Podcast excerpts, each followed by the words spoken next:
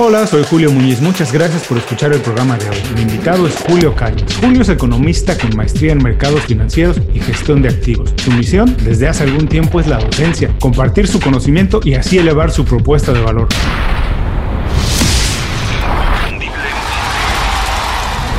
Esto es Inconfundiblemente. Aprende a ser tu mejor versión. Julio, bienvenido inconfundiblemente. Muchísimas gracias por hacer tiempo para platicar con nosotros. Esto de las finanzas, hay a quien le interesa mucho, hay quien sinceramente quiere correr de ellas, aunque debería aprender un poco más. Pero cuando conoces a alguien por primera vez, que nunca lo has visto y que te dice, Julio, ¿a qué te dedicas? ¿Cómo te ganas la vida? ¿Qué haces todos los días? ¿Cómo se lo puedes explicar de la manera más sencilla para que todo el mundo lo entienda? Mira, de la manera más sencilla, yo me dedico a facilitarle la vida a las personas como estratega y asesor financiero. Yo presto servicios de lo que se conoce en inglés como outsource CFO o, o si se quiere gerente de finanzas externo. Y básicamente lo que hago es que a, a empresarios y dueños de negocio, particularmente en los sectores culturales, digitales y creativos, me dedico a hacerle la vida más fácil, pues quitándole ese peso de los hombros de la carga numérica y la contabilidad, de todo lo que es la parte de gestión y análisis financiero para que se dediquen a lo que mejor les, les, funcione, a lo que más les apasiona hacer dentro de su negocio, que es precisamente la parte creativa. Pero como dices tú, es muy cierto.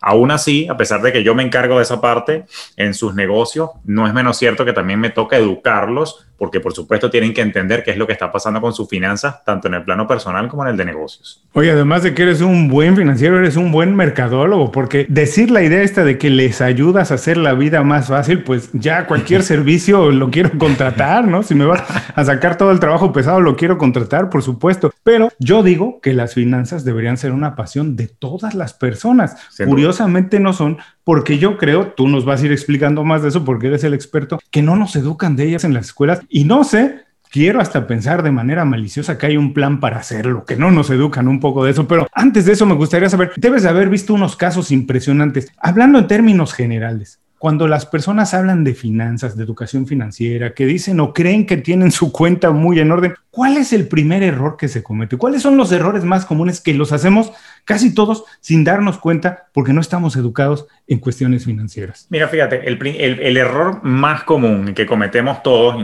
inclusive yo lo he cometido también, uh -huh. es el desarrollo del hábito de desarrollar la claridad también para entender qué está pasando con nuestros números, es decir, revisar, por ejemplo, un presupuesto. A mí me causa gracia porque, por ejemplo, todo el mundo sabe que tiene que hacer ejercicio para estar saludable, todo el mundo sabe que tiene que comer bien, todo el mundo sabe que tiene que hacer un presupuesto, pero nadie hace ninguna de las tres. Entonces, ¿qué es lo que ocurre? Que no sacamos tiempo. Ahora, hay unas explicaciones particulares. Sabes que yo desarrollo mucho el tema de la psicología del dinero y trabajo mucho la parte psicológica y mental, porque de ahí, Julio, te cuento que deriva el 80% del éxito financiero. Mm. Y la raíz del problema raya en la parte psicológica y nuestra relación con el dinero. Precisamente el problema que tenemos es que hay una suerte de divorcio con las finanzas, primero porque la pintan como difícil, la mayoría de las personas percibe esto como algo imposible de entender porque lamento reconocerte, Julio, que en la industria financiera se han dedicado mucho a vender la complejidad para poder justificar lo que sea que están haciendo a nivel sobre todo de productos y servicios financieros. Entonces ya de por sí la gente se asusta y de paso cuando les toca pensar en matemáticas o en hojas de cálculo, por supuesto que todo el mundo pues se espanta porque piensa que es algo difícil. Pero mi misión también desde mi ángulo de educador, es demostrarles que es sencillo. Aquí nada más lo único que hay que hacer es sumar, restar, multiplicar, de vez en cuando dividir. Aquí no hay que hacer eso horrible que vieron, que vio uno en la universidad, que si cálculo diferencial, derivadas, integrales, eso no existe acá en finanzas, al menos no a nivel de, de la gestión financiera de negocios o finanzas de, de la economía del hogar.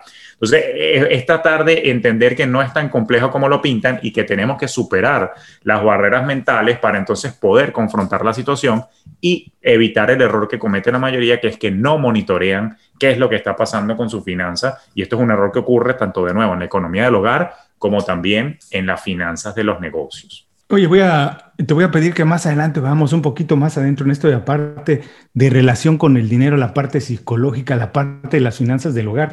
Pero antes de esto, Dime una cosa, ¿por qué a ti te gustó esto? ¿Tú tienes alguna historia en la familiar? ¿Cómo fue? ¿Cuál fue tu educación y por qué te interesó estudiar finanzas? ¿Por qué encontraste que aquí estaba tu vocación y tu misión? ¿Cómo fue que llegaste a esto? Bueno, te cuento, de principio yo soy economista de formación y la verdad es que sí, estuve, si se quiere, inspirado por mi hermano por parte de padre, quien pues, resulta ser un poco mayor que yo, me lleva unos 20 años y él, él estudió economía. Entonces, por supuesto, yo crecí viéndolo a él como mi role model y, desde entonces estaba yo como que fijado en entender cómo funcionaba el dinero, las economías, etcétera. Y eso fue lo que decidí formarme en, en mis estudios de pregrado. Pero, cuando me gradué de la universidad, inmediatamente empecé a trabajar en la industria financiera. Yo llevo ya 15 años en la industria de servicios financieros, particularmente enfocado en inversiones tanto en mercado de capitales como inversiones en negocios. Y hoy por hoy, te repito, me dedico más que todo a la consultoría de negocios, pero también aquí en los Estados Unidos soy asesor de inversiones con licencia, ¿no? O sea que me conozco la industria financiera desde los distintos roles, banca comercial, banca de inversión. Pero hubo un punto, te cuento, que me distancié de la banca y me independicé, salí del, del mundo corporativo, primero porque siempre quería emprender, pero segundo, personalmente te cuento que yo pasé por mi propia crisis financiera en el año 2013 y ese fue como que un punto de pivote en mi vida porque pasé por un problema en el que lamentablemente no, no preví, ¿no? Y entonces me quedé sin trabajo de la noche a la mañana, tuve que emprender de una manera abrupta pero yo no estaba listo financieramente para eso. Y tú dirás, oye, qué irónico, un economista que estudió finanzas y era asesor cometió esos errores. Bueno, me imagino que los médicos y los doctores también se enferman de vez en cuando, ¿no? Entonces, como buen ser humano que soy, antes que cualquier otro título universitario, pues por supuesto cometí mis errores, no tenía buen ingreso, pero aún así vivía paycheck to paycheck. Tenía buen ingreso, pero no ahorraba para el futuro. Eso fue, imagínate, hace ya que siete años, estaba un poco más joven, quizás tal vez no tenía la madurez que probablemente hoy, ya después de los golpes y las crisis, ya, ya, ya la he aprendido un poquito más a las malas. Pero entonces eso me llevó a pasar por una situación tan pero tan complicada, Julio, que pasé por un estrés financiero de tal calibre que terminé enfermándome, te cuento. El estrés financiero enferma. Y te comparto algo, Julio. Acá en los Estados Unidos existe una cosa que se llama la Asociación Americana de Psicología, o en inglés APA, American Psychology Association. Y la APA revela en su estudio que actualiza todos los años que se llama El estrés en los Estados Unidos o en inglés Stress in America, ellos dicen que 7 de cada 10 adultos identifican al dinero como su principal fuente de estrés. Es decir, y en mi opinión personal yo creo que 9 de cada 10, pero bueno, ellos dicen que son 7 de cada 10. Pero lo cierto porque es que uno miente. Exacto. Tal cual. Entonces, ¿qué es lo que ocurre? Que en mi experiencia, todos de una u otra manera estamos un poquito agobiados, ¿ok? Y, y si se quiere, estresados por el dinero. Y en ocasiones, pues el estrés puede ser un asesino silencioso y yo personalmente pasé por un episodio fortísimo en el que mi salud se vio comprometida y mm. casi no la cuento precisamente por un episodio de complicación financiera. Ese fue como que un aha moment, fue como un renacer profesional y dije, ¿sabes qué? Me tengo que dedicar ahora a asesorar a las personas Primero para evitar que pasen por esta situación incómoda en la que pasé yo y además que yo decía, esto no es vida, uno no puede andar por la vida así estresado por el dinero, uno tiene que tratar de buscar conciliar su relación con el dinero y por supuesto apuntar de alguna manera a llegar eventualmente al bienestar y desde entonces aquí andamos profesando la inteligencia financiera por ello. Mira, entonces sí tenías un poco, digamos, de historial que habías visto en tu casa con tu hermano mayor, pero realmente lo que fue el punto de quiebre fue la situación tan difícil que atravesaste. Y qué interesante esto que nos cuentas de que el estrés, la mayoría de personas, por lo menos en los Estados Unidos, y debe ser muy parecido en algunos países del resto del mundo, Latinoamérica, eso porque las políticas económicas hoy en día son muy parecidas con sus, digamos, segúnes, pero las políticas económicas son muy parecidas, así que la mayoría de personas deben de ver eso el dinero como una fuente de estrés. Danos dos o tres pequeños tips para verlo de otra manera, para revisar y tener una mejor relación de nosotros con el dinero. Fíjate, lo, primero que uno tiene que hacer es tratar de subsanar un poco la relación con el dinero, trabajando un poco la mentalidad. Y el ejercicio que te voy a recomendar eh, yo le llamo un paseo por la memoria. Resulta, Julio, que todo aquello que nosotros vimos, todo aquello que nosotros oímos, escuchamos o vivimos durante la infancia, nos marca y nos deja una huella en el subconsciente que entonces después condiciona nuestros hábitos y decisiones en la vida adulta. Eso no nada más pasa con la finanza. Cualquier cosa que tú hayas visto en casa, recuerda que la educación comienza por casa. Entonces, inclusive en los aspectos financieros, en los aspectos del dinero, lo que tú hayas escuchado a tus padres, a tus abuelos, a tus tíos o a tus seres queridos cercanos, uno normalmente repite esos patrones y a veces esos patrones pueden ser positivos. Probablemente tú en casa, Julio, escuchaste que es bueno ahorrar el 10%, el diezmo. Ese es un mensaje positivo. Pero también a veces, particularmente en Hispanoamérica, escuchamos mensajes negativos. ¿Qué mensajes negativos? El dinero corrompe. Prefiero ser pobre pero honrado este, el dinero no crece en los árboles. ¿Qué tú crees? ¿Que yo qué hago? O sea, hago dinero por arte de magia. Entonces, hay veces que hay mensajes negativos también que se quedan marcados y luego de vida adulta, eso entonces uno, si se quiere, lo somatiza en sus hábitos y uno dice, oye, ¿verdad que sí? Tengo una relación complicada con el dinero. El paseo por la memoria consiste básicamente en hacer una lista y entonces sentarse a pensar, oye, ¿qué fue lo que yo escuché? ¿Qué fue lo que yo viví sobre el dinero y las finanzas del hogar cuando yo era chico, chica? Eh, y entonces cuando tienes esa lista, identificar, oye, qué es positivo, qué es negativo y tratar de reprogramar aquellas que sean precisamente negativas porque no son creencias que puedan estar jugando a nuestro favor. Una vez que yo hago esa limpieza, yo tengo que pasar a este segundo tip que es entender, internalizar. Oye, para yo no estar estresado por dinero, yo necesito tomar las riendas de la finanza, yo necesito el control pero aquello que tú desconoces te controla a ti. Entonces, cuando tú desconoces precisamente qué es lo que está pasando con tus finanzas, ahí es donde empiezan los problemas. Y es por eso que el presupuesto, entonces, es necesario como herramienta justamente para yo poder decir, tengo el control de mi dinero. Entonces, por ahí arranca todo. Y por supuesto, un tercer tipo acá sería, bueno, en todo caso, desarrollar la proactividad. Es decir, yo no me puedo quedar de brazos cruzados esperando que mi situación financiera mejore. Todos queremos mejorar nuestra situación financiera. No, no, a ver, el humano es como que, si se quiere, insaciable por naturaleza y nunca está relativamente conforme con su situación actual. Y en ese sentido, yo no me puedo quedar entonces de brazos cruzados. Yo tengo que tomar acción después que yo reviso mi presupuesto. Hay veces, querido Julio, que, por ejemplo, en el caso de las finanzas del hogar, hay veces que tú dices, bueno, ok, voy a tratar de recortar gastos, hacer algunos ajustes, optimizar presupuesto, pero hay veces, y tú lo sabes porque tú también estás en Miami como yo, que hay veces que el costo de vida de una ciudad simplemente ya no te permite recortar más tus gastos.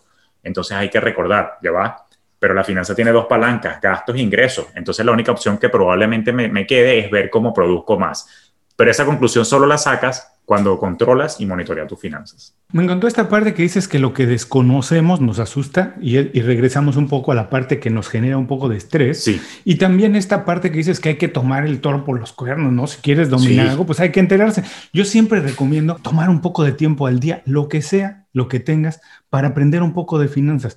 Hay muchas maneras de hacerlo hoy, hay muchas maneras de informarse un poco, por lo menos para empezar a entender los términos. Y como dices, bueno, vamos a meter, hay que, hay que echarse a la alberca, ¿no? Y ya estando en ella, nada. Pero mira, hablando de lo que decías de las ideas que se tienen de la casa y eso, también hay una cosa que me gustaría ver tu punto de vista, que es esta parte que dice, que cuando alguien está gastando de más, por ejemplo, está comprando un mejor coche, se cambia un mejor barrio y compra una casa más grande, el comentario general es, le está yendo bien. Y yo siempre digo, bueno, no sabes, no sabes si de verdad empeñó la vida para comprarse ese coche, no sabes qué está haciendo para comprar esa casa, no sabemos cómo está la situación de las personas, pero la apariencia de adquirir más cosas, de gastar más, se ve como que es bienestar. El bienestar va de la mano de tener unas finanzas sanas, el bienestar es gastar más. ¿Cómo se relaciona las finanzas con el bienestar que podemos tener en el negocio, en la casa o el de salud, como tú ya nos decías que te pasó? ¿Cuál es la relación de las finanzas con el bienestar? Me encanta, me encanta esta pregunta. Y en medio de la época en la que estamos viviendo, hay un dicho que ahora se ha vuelto famoso, que es que Instagram vemos, cuentas bancarias no sabemos. exacto, exacto. Y, ahí, y ahí está el detalle. Mira, me encanta tu pregunta, porque yo tengo una definición particular de bienestar. De hecho, ni siquiera es que es mi definición. Es que cuando tú analizas la palabra, fíjate el origen de la palabra, bienestar. Bienestar es la condición de estar bien no la condición de tener mucho. ¿Ok? Entonces, ¿qué es lo que ocurre? El bienestar es muy relativo. Lo que puede ser bienestar para ti, capaz es un concepto distinto para mí, capaz es para nuestros oyentes un concepto totalmente distinto. Entonces, todo parte porque cada uno de nosotros sincere qué es bienestar. Te voy a explicar qué es bienestar para mí. Tú no tienes por qué estar de acuerdo porque es mi definición y tú tienes la tuya. Pero para mí bienestar es, por supuesto, tener la estabilidad financiera que me permita cubrir mis gastos básicos es poder trabajar con la flexibilidad que hoy día trabajo como emprendedor independiente, trabajar con los clientes que me motiven, ¿ok? En los horarios que yo quiera, cuando yo quiera, vestido como yo quiera y yo poder tener total y absoluto control sobre eh, mi calendario, sobre mi horario, sobre mi agenda. Es poder tener los suficientes ingresos como para darme mis gustos, poder tener un par de viajes al año, vacaciones de verano, vacaciones de invierno y poder tener los recursos para ayudar a mis seres queridos. Por supuesto, hay muchos más elementos, pero te dije lo más básico. A mí me gusta mi estilo de vida urbano, donde vivo, como vivo, pero de repente a ti te provoca, estoy inventando, pero a ti te gusta de pronto, no sé, vivir más en una casa en los suburbios, o de repente te gusta más ir a surfear, a mí me gusta es montar bicicleta montañera. Entonces, como yo tengo claro mi sentido de bienestar, yo utilizo mi dinero en función de mis creencias, mis convicciones y lo que a mí me hace feliz. Ahí es donde se conecta el dinero con el bienestar.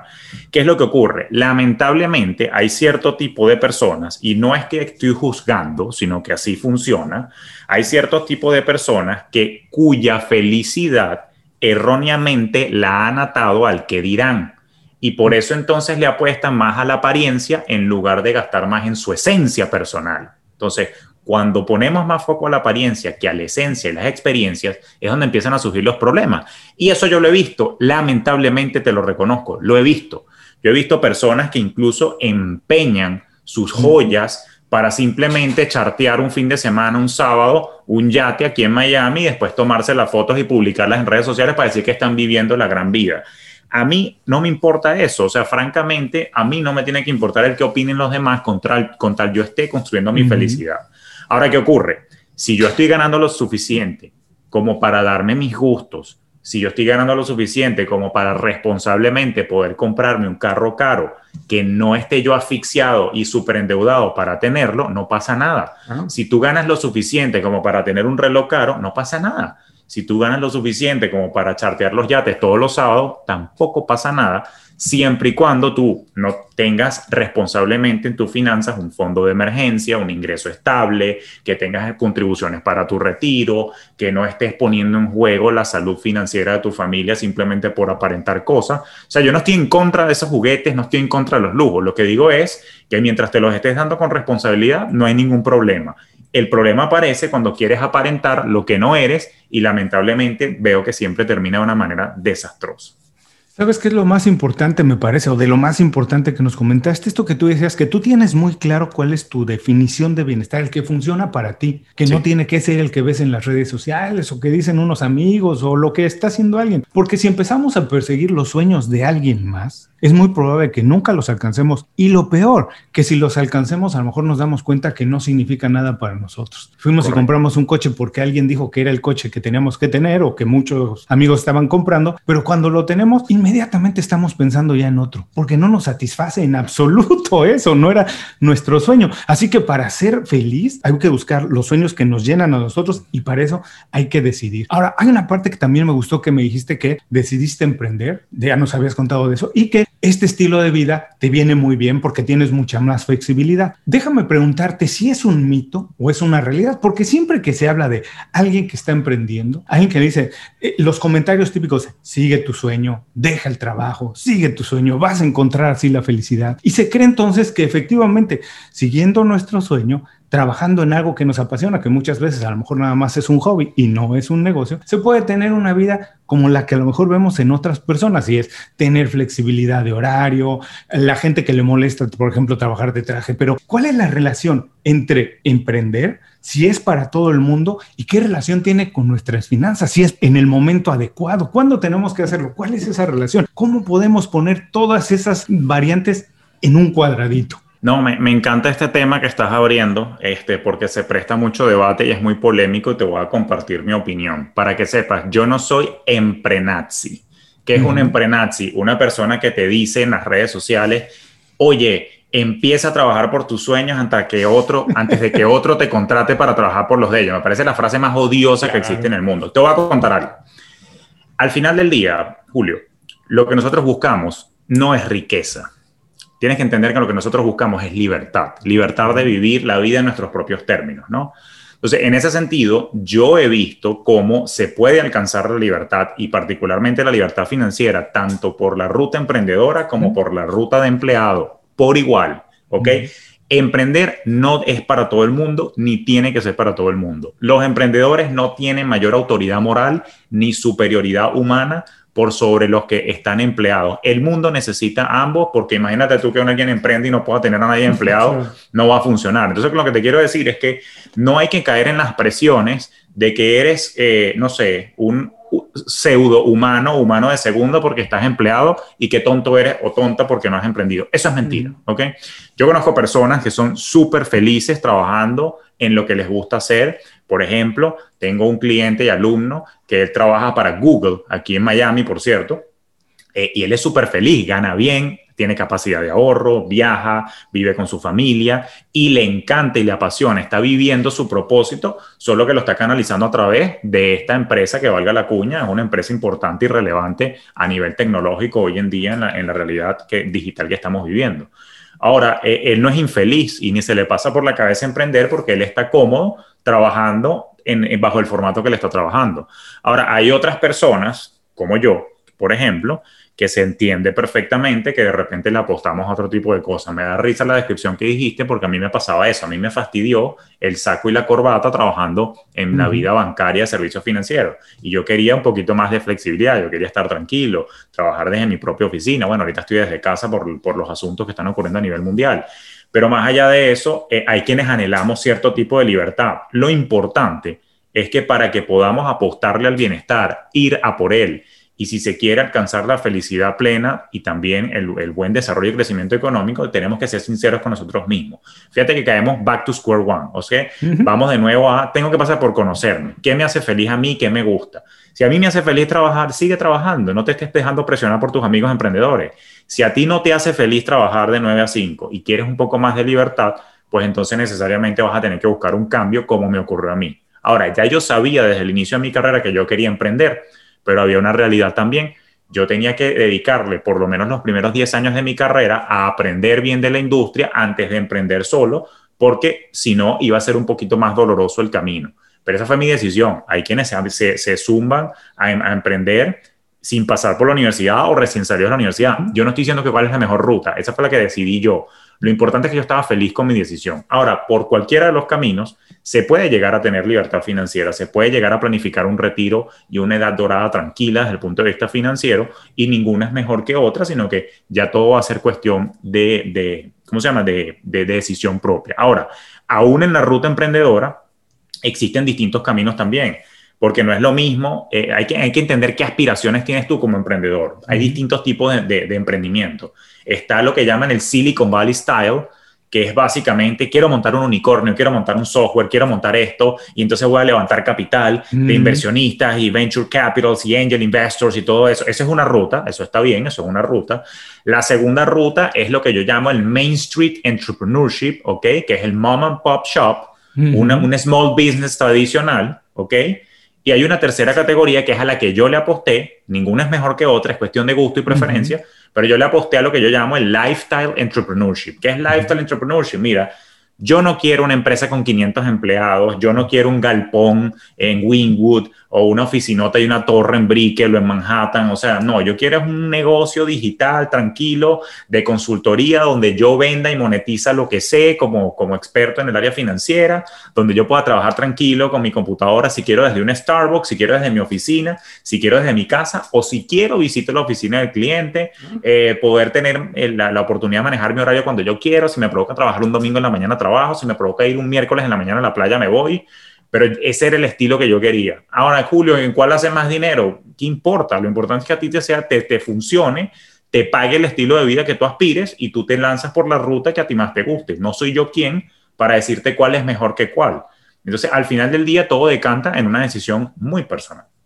Me encantó y comparto contigo esto, que lo que se trata es de diseñar un estilo de vida más que incluso un negocio. El negocio debe ser parte del estilo de vida, porque no puedes tener una vida lejos de tu negocio o no puedes tener un trabajo que no es compatible con tu estilo de vida. Si, por ejemplo, lo que te gusta es viajar tres o cuatro veces al año, por dos o tres semanas cada vez, tener un trabajo en Corporate America no es lo que funciona para ti. Tendrás que adecuarte a eso. Pero si tu vida es de otra manera, a lo mejor trabajar en Corporate America funciona perfecto. Y me encanta también que dices que ninguna es mejor que la otra. Yo trabajé muchos años para Corporate America tuve experiencias muy, muy bonitas, la verdad. Claro. Conocí gente extraordinaria, de todo, gente también que con la que hoy no quiero volver a verme, pero conocí gente que hoy somos amigos, somos colegas y hacemos negocios juntos, trabajando en grandes compañías, que además son una muy buena manera de aprender, pero efectivamente se puede encontrar y diseñar ese estilo de vida en cualquiera de los dos lados. Eso me gusta mucho, porque el problema, Julio, déjame decirte, y a lo mejor puedes profundizar en esto, es que las personas no se toman el tiempo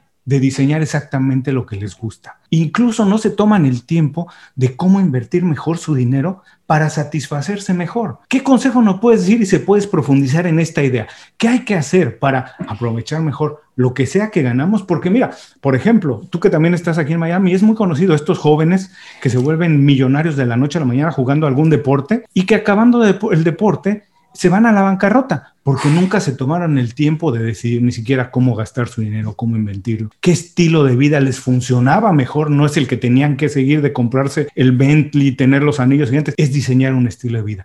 ¿Cómo entra en esta dinámica, en esta ecuación? El diseño, tomarse el tiempo para ver quién soy, qué me gusta y cómo invertir mejor lo que estoy ganando. No, excelente tema, Julio. Y fíjate, hay, hay, que ordenar un poco la mente allí, ¿no? Y al final del día, de hecho, hay una frase que me encanta de Lao Tzu. Lao Tzu dijo en una oportunidad, conocer a otros es inteligencia, pero conocerse a sí mismo es plena sabiduría. Y aquí hay que buscar ser sabios, ¿ok? Entonces, todo parte por conocernos a nosotros mismos. Fíjate cómo por tercera vez caemos en el mismo punto yo tengo que hacer una exploración y sentarme a sincerar. El problema tú lo acabas de decir, la gente no saca tiempo para hacer esto, pero hay que hacer a veces una pausa en la vida, ¿ok? Hay que irse a la playa, a la montaña, al campo, a donde te provoque, que tú puedas conectar contigo mismo, ¿ok? Y puedas hacerte este tipo de preguntas. A ver, ¿qué es lo que me hace feliz a mí? ¿Qué me gusta? ¿Qué no me gusta? ¿Para qué soy bueno? Eh, es que es exactamente lo que, lo que yo quiero desarrollar. ¿Dónde estoy parado ahorita? ¿Estoy feliz como estoy en mi vida ahorita? ¿Hay algún otro escenario al que yo quisiera llegar? Y una vez que tú haces esas pausas y haces esas reflexiones hacia lo interno, entonces te toca empezar a trazar un plan para ver cómo vas a llegar a ese nuevo destino. Pero el problema, tú lo has dicho, es que no estamos haciendo las pausas y entonces a veces yo siento y siempre, siempre juego con esto diciendo que es como que estás conectado a la Matrix, ¿no? Como que estás jugando la simulación como en la película de hace 20 años, en la que simplemente Tú eres, no es más, más que un, un, ser que está en el software, que está programado, y entonces te levantas, vas al trabajo, vuelves, atiendes a los niños, duermes y al día siguiente repites la rutina, pero nunca te pausas. Entonces yo creo que hay que desconectarse de la Matrix un rato y ver como que todo en perspectiva, tener un despertar, para entonces tú poder diseñar tu destino según tú quieras y según sea más cómodo para ti. Me gustó esto también que dices porque es cierto, las personas viven la vida como que conectadas a algo sin darse cuenta con la ilusión de que están viviendo la vida que viven. Lo decía también en otra película, ¿no? La de eh, The Devil's Wear Prada, que ella decía, ¿ustedes creen que decidieron el color del suéter? No, ni siquiera ustedes deciden eso cuando no se toman el tiempo de hacerlo. Tú usan los colores que nosotros decidimos que van a usar en la temporada, ¿no? Pero de verdad parte, como bien has comentado durante la charla, por tomar tiempo, respirar a los que nos gusta el fútbol, parar el balón. Ese es el, momento más importante del, del, deporte, parar el balón y ver hacia dónde lo vas a lanzar para causar más daño al otro equipo. Así que hay que parar el balón y ver hacia dónde lo vas a tirar. Ya nos has dejado varios consejos, pero danos un par de más rápidamente para cómo conocer esto, cómo saber dentro de nosotros, cómo ordenar esto en nuestra vida, cómo puedo encontrar en lo que soy bueno y después utilizar mis recursos financieros para elevarlo a otro nivel. Sí, fíjate, todo parte, por ejemplo, de hacer algunos si se quieres, alguna, algunas preguntas que te permiten encontrar esto. Uno de los ejercicios que nosotros hacemos muy seguido es que, por ejemplo, nosotros le pedimos a las personas eh, que cursan nuestros programas que hagan una lista de los 10 valores que los definen a uno. Los, o sea, hagan un, top 10, no un ranking, ¿no? Simplemente el top 10. Por supuesto, nosotros le damos una lista como de 150 valores. Entonces, por ejemplo, si tú evalúas los míos, los míos pueden ser, por ejemplo, dinero, trabajo, sabiduría, familia, eh, conocimiento, y ahí, por ejemplo, te dije 5. Entonces, claro, cuando yo veo mis 10 valores, ya tú empiezas más o menos a entender, bueno, ah, ok, yo entiendo mis patrones y, por ejemplo, en mi caso, si conocimiento y sabiduría son dos de mis 10 valores, ya entonces tú que sí me estás viendo, ahora entiendes por qué hay tantos libros detrás de mí, por qué yo leo tanto, por qué me dicen el profe, por qué comparto conocimiento, porque son mis valores centrales. Pero mira qué curioso. Cuando entonces tú ves que eso es mi caso, yo, yo vi que esos eran mis valores centrales, yo pasé al siguiente nivel. Ajá, ¿y ahora cómo monetizo esto? Ah, bueno, Julio, sí, tú puedes dar clases, puedes ser profesor universitario, que lo fui, eh, de pronto puedes sacar un curso en línea, de, de, pronto puedes crear tu propio podcast, empiezan a surgir oportunidades de monetización una vez que tú identifiques cuáles son tus gustos y cuáles son tus valores. Y a mí me gusta, por supuesto, compartir conocimiento. Cuando ya te conoces a ti mismo, tú tienes que apostar entonces a tu zona de genio. Entonces tú, tú también, uno sabe para qué uno es bueno y para qué no es. Yo me gusta el fútbol, pero yo soy malo para los deportes. Entonces yo insistir en que voy a ser futbolista y no se trata de, oye, no, que renuncio a tus sueños, que no sé qué. No, es que lamentablemente no tengo inteligencia motora. Sabes que hay distintos tipos de inteligencia. Yo nunca he tenido inteligencia física y motora para los deportes, aunque me gusten. Pero sí he tenido, si se quiere, inteligencia comunicacional. ¿ok? O sea, yo sí sé comunicarme, sé orar, por eso doy charlas, soy profesor, etcétera, etcétera, y como speaker, pues me defiendo. Entonces, bueno, si esa es mi zona de genio, apuéstale a tu zona de genio. Tú pones probablemente a Leonel Messi o a Cristiano Ronaldo a dar un, speech y probablemente no te, no te agrade tanto, aunque sea una conversación simpática, tú digas, uy, no, vaya a jugar, vas a, menos mal que eres delantero. Por lo mismo, ellos apostaron a su zona de genio. Un músico tiene inteligencia musical. Entonces apuesta a su zona de genio y naturalmente entonces da conciertos, es cantante. Entonces cuando ya uno sabe más o menos para qué uno es bueno, tú tienes que apostarle a esa zona de genio y tratar de entonces buscar qué oportunidad de monetización existe en el mundo en la que tú puedas poner en práctica precisamente eso. Entonces, pero esto no es posible si no te sientas con calma a meditar y pensar la situación y autoanalizarte. Uno tiene que tener un espacio mucho para la reflexión y para el autoanálisis para entonces encontrar, poder encontrar el camino. Visita inconfundiblemente.com Descarga nuestras herramientas y aprende a ser tu mejor versión.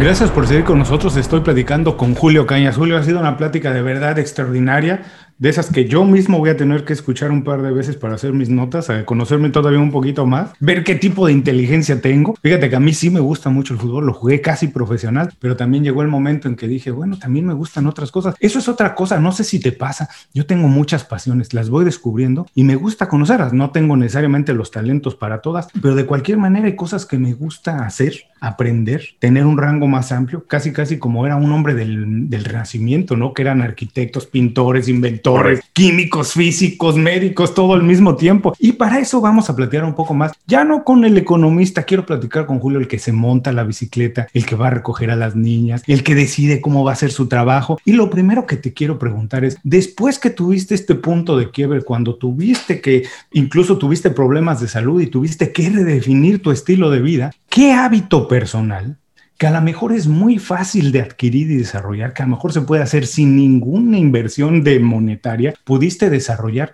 y es el que te ha ayudado más a conseguir más objetivos. Sí, fíjate, eh, eh, personalmente de, los hábitos que desarrollé o que terminé de impulsar más, porque ya lo tenía, pero como que me lo tomé más en serio, es el hábito particularmente de la lectura. Mm. Eh, a mí en particular la lectura me ayuda mucho porque, bueno, no solamente es un ejercicio mental, está demostrado científicamente que leer desestresa, ¿ok? Y por eso es que es importante leer lo que te guste, no cualquier cosa. O sea, yo no vengo y voy a agarrar un libro de astrofísica porque me voy a quedar dormido.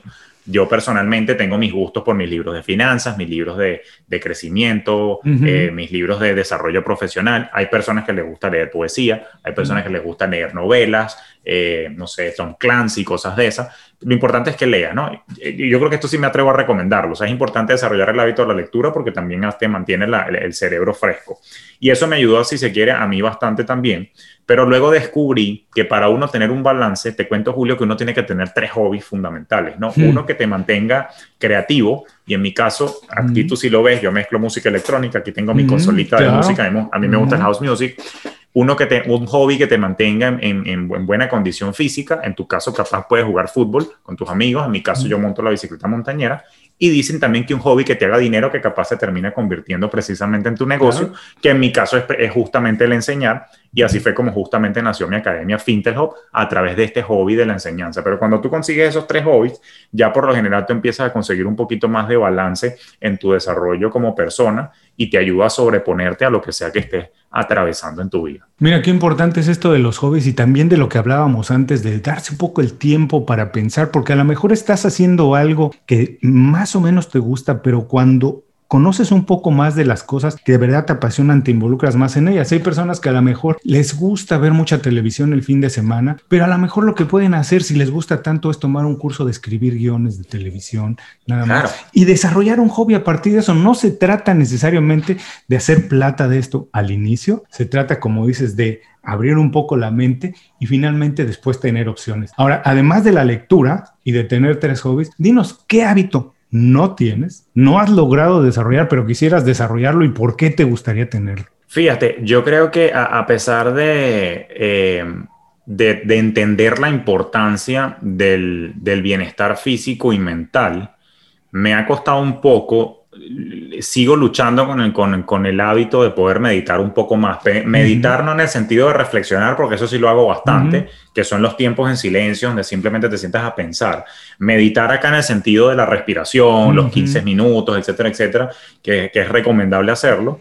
Eh, no he podido hasta ahora, pero es por un tema también de quizás de la manera como estoy configurado yo, que mi cabeza es hiperactiva. Yo sé que meditar es un mito, que meditar no se trata de poner la mente en blanco, eh, pero me ha costado incorporar eso, aunque sigo trabajándolo. O sea, tengo mi aplicación de meditación acá, por lo menos una vez a la semana lo hago, pero esto es algo que una práctica que estoy en este momento trabajando por tratar de llevarlo a, a una actividad diaria en mis mañanas, aunque sea 15 minutos. No la he desarrollado, pero estoy trabajando en esto en este momento. Yo tampoco puedo decir que la he dominado, pero también con la ayuda de una aplicación he ido desarrollándola un poco más. Y fíjate que yo siempre comento esto. A mí me lo comentó un amigo, me dijo, mira, cuando meditas lo único que estás haciendo es vivir el momento.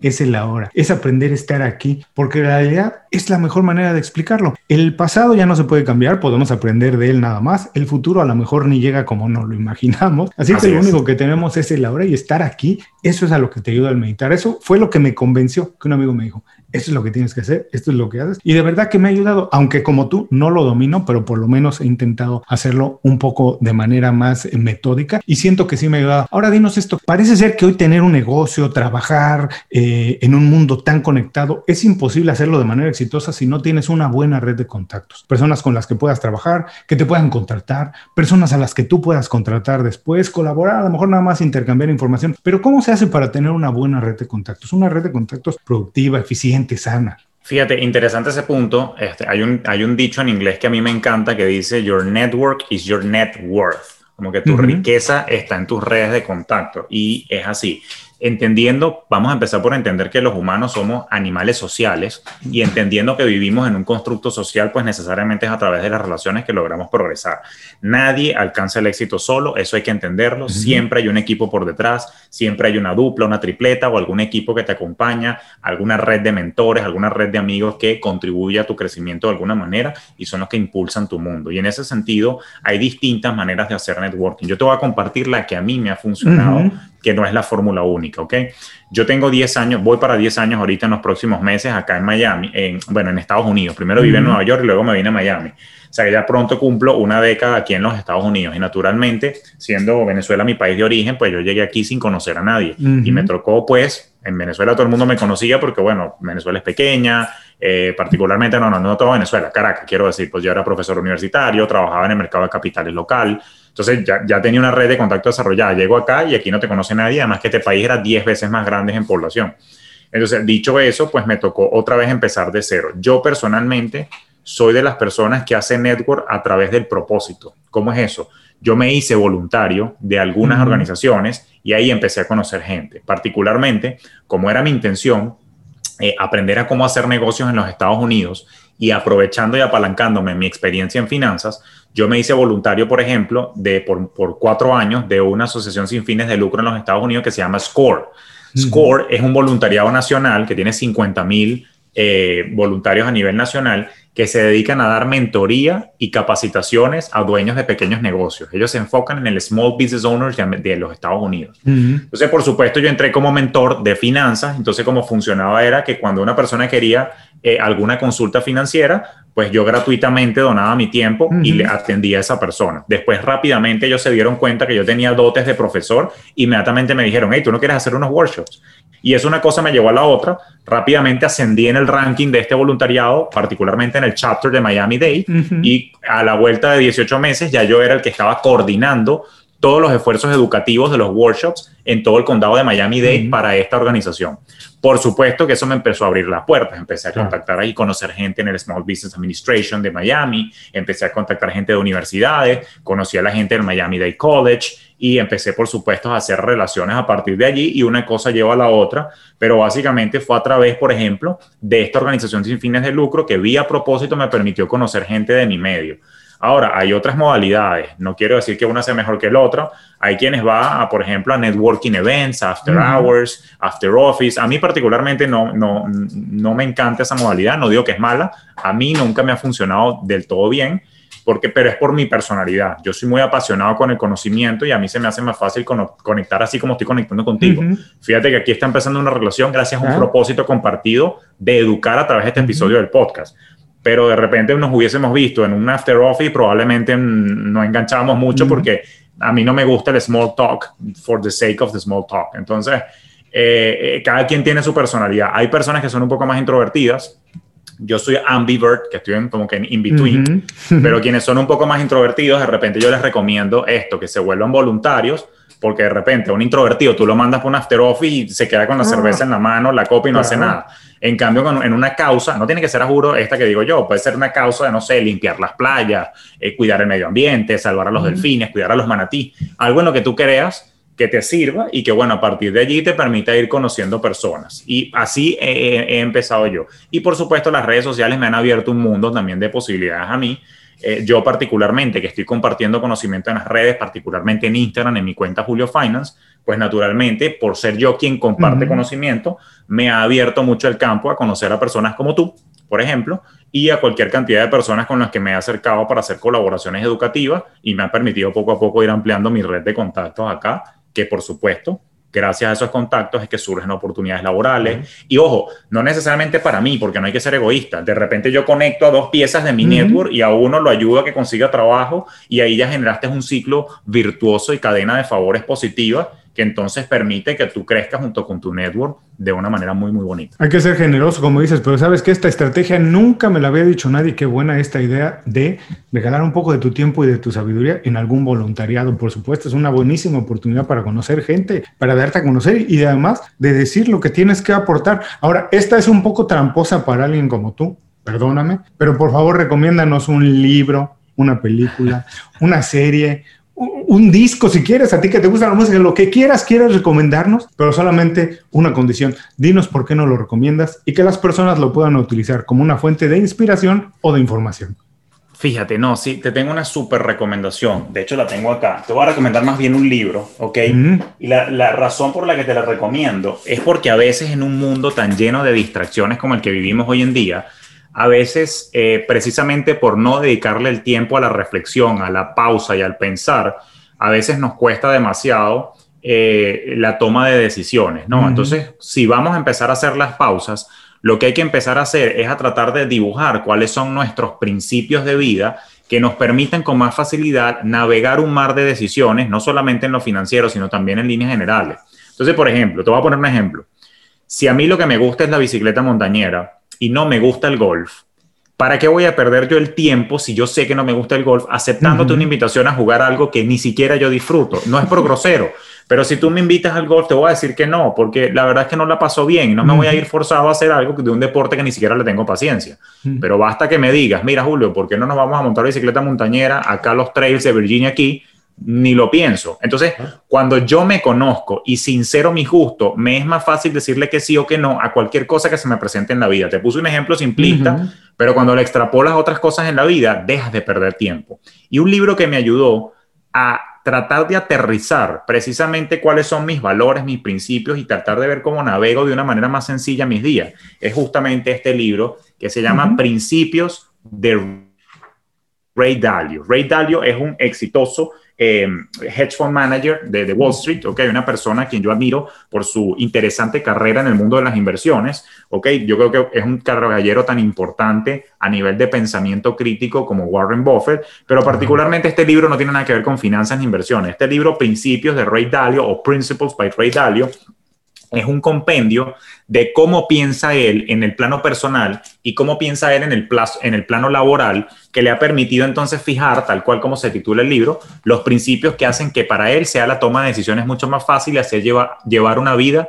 mucho más liviana, más tranquila y lo más importante, en bienestar. Uy, buenísima recomendación. Fíjate que lo tengo en mi lista de audiolibros. Yo lo compré en audiolibro, pero todavía no he empezado con él. Lo tengo ahí, está en la lista y seguramente pronto lo tendré que escuchar. Y después de esta recomendación, a lo mejor lo tengo que subir unos cuantos casilleros arriba. Ahora, Julio, por favor, por último, para que las personas se queden con una sola idea de esta conversación, ¿qué te gustaría decirles? ¿Con qué idea te gustaría que se queden si tenemos que resumir también yo sé que es tramposo, pero si tenemos que resumir en un mensaje esta conversión, ¿qué te gustaría que se queden? Y después de eso, dinos cómo podemos saber del trabajo que estás haciendo, cómo podemos saber de ti, cómo podemos seguirte, o incluso si alguien quiere ponerse en contacto contigo. Wow, hay muchas cosas por decir, pero creo que voy a seleccionar una en particular, rescatando algo que dijimos hace un rato sobre el control de las finanzas, y es que tenemos que recordar que no puedes gerenciar lo que no mides.